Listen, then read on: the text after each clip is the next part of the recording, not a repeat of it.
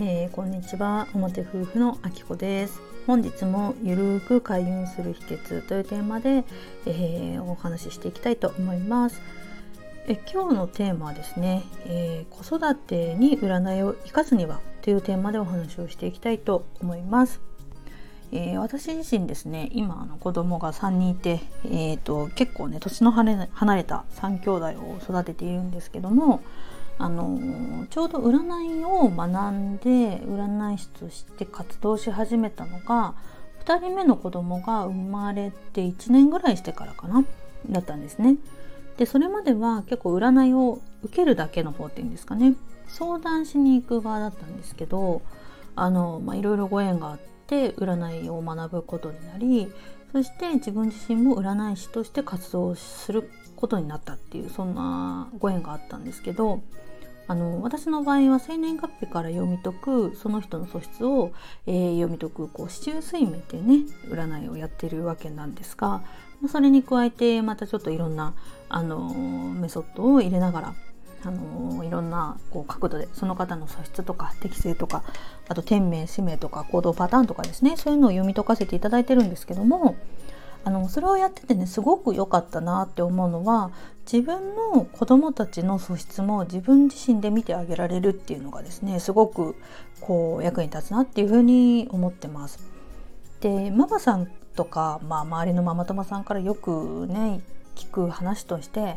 やっぱりこう、ま、子供のことが理解できないとか何でこの子こうなんだろうかなとかあとはこう何て言うんでしょうこう自分自身の、ま、ママさんの価値観でこう子供に言い聞かせようとしても、まあ、一切こう伝わらないみたいな、ね、そういう話もね結構聞いたりします。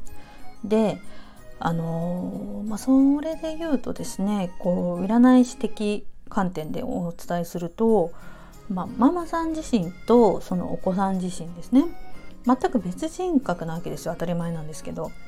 人家族といえども親子といえども全く別の人格なので思考回路がねまた全然違うんですよ。でまた時代もね全然違うじゃないですか。今やっぱりこう10年前って言ったらもうすごい昔みたいなイメージがつくぐらいこう時代の変化がものすごく早いので自分たちがね子供だった時とか自分たちがもう20代とかね10代後半とかまあ若かった頃いいんですか？その時の価値観とはもうカラッと変わっちゃってもう通用しないことがねたくさんあるわけですよ。例えばで言うと私とかなんかねまだこう携帯が出始めの時代にちょうど高校生とかだったんですけどあの今の子小学生でもね持ってるじゃないですかスマホ。もうガラケー飛び越してスマホですよっていう感じなんですけどあとは子供とか見てるとこうタブレットとかも使いこなしますし自分で見たい動画とかポチポチ見たりとか YouTube とかね教えてもいないのに検索とかして見てるわけですよ。もうそんなの自分の子供の時とか考えられないわみたいな感じだったんですけど今はそれがもう当たり前っていう風になっちゃってるように自分たちが子供だった時のこういう風に育てられてきたっていう常識がもはや通用しないっていうようなそんな時代に入ってきてます。はい、なので価値観が本当にびっくりするぐらい違うわけなんですね。でちょっと余談ですけど私生まれは昭和なんですけど昭和って言ったら今のこう令和の時代から見ると2世代前になるじゃないですか。こう令和平成昭和ってなっちゃうじゃないですか。で同じように自分たちの場合で考えた時に私昭和生まれなんで昭和から2世代前って言ったら昭和大正明治ってなっちゃうんですよ。で、まあ、昭和は長かったんであんまり単純に比較はできないかもしれないんですけどあの昭和の人から見て明治の時代の人の価値観とかってめちゃくちゃ古くないですかってことなんですよ。でそれと同じ現象が令和の子供たちから見て昭和の考え方なんか言ったらもう化石なんですよ化石なので その考え方で昔はこうだったからこうしなさいみたいな感じで言ったところで、まあ、聞くわけないですよねとか通用するわけないですよねっていうのが大前提です。はい、でやっぱりねこう親子ってなってくるとやっぱり自分の子供だからこう苦労しないように生きてほしいなとかこう何て言うんでしょうね。できるだけ失敗してほしくないなとかやっぱいろいろね思い入れが入るので気持ちが入っちゃうのは私もすごく分かります。もう3人いるのでその気持ちすっごい分かるんですけど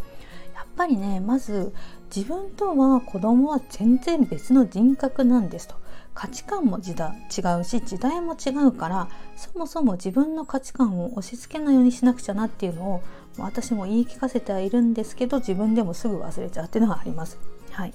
でそれを踏まえて占い的な観点で言うと、まあ、その子の素質っていうのがあの決めつけはいけないです。決めつけはいけないんですけどこういうところが得意かもしれないっていうそんなヒントとかこういう風な思考パターンになりやすいとかこういう行動を取りやすいとかっていうことってすごくよく見えるんですね占いで見ていくと。なのでそういうのを参考にして例えばお子さんに対する声かけ一つ取ってみても素質が違うと逆効果だったりとか自分自身ママさんにとってはこういう言葉をかけてもらうと嬉しいけど子供にとってみるとその声かけ NG だったみたいなパターンって結構あるわけなんですよ。で世の中に出ている子供に対してこういう声かけするといいよみたいな事例もあったりするんですけどそれもあなたの子供にとっては当てはまらない場合っていうのも結構あるわけなんですね。これが面白いことにこう大人も子供もまあ同じようにこう生年月日で見ていくとこう出てくる素質っていうのはあのカテゴリー分けはされるんですけど大人も子供も同じ素質を持ってる方っていうのは基本的に同じような声のかけられ方をすると嬉しかったりだとかその気になっちゃったりだとかやる気になっちゃったりだとかっていうのがあるわけですよ。でそういうふうに効果的な声のかけ方とかあとはこう育て方とか扱い方とかっていうのを知ってるとすごくね子育てっていうのがやりやすくなってくるっていうのがあります。で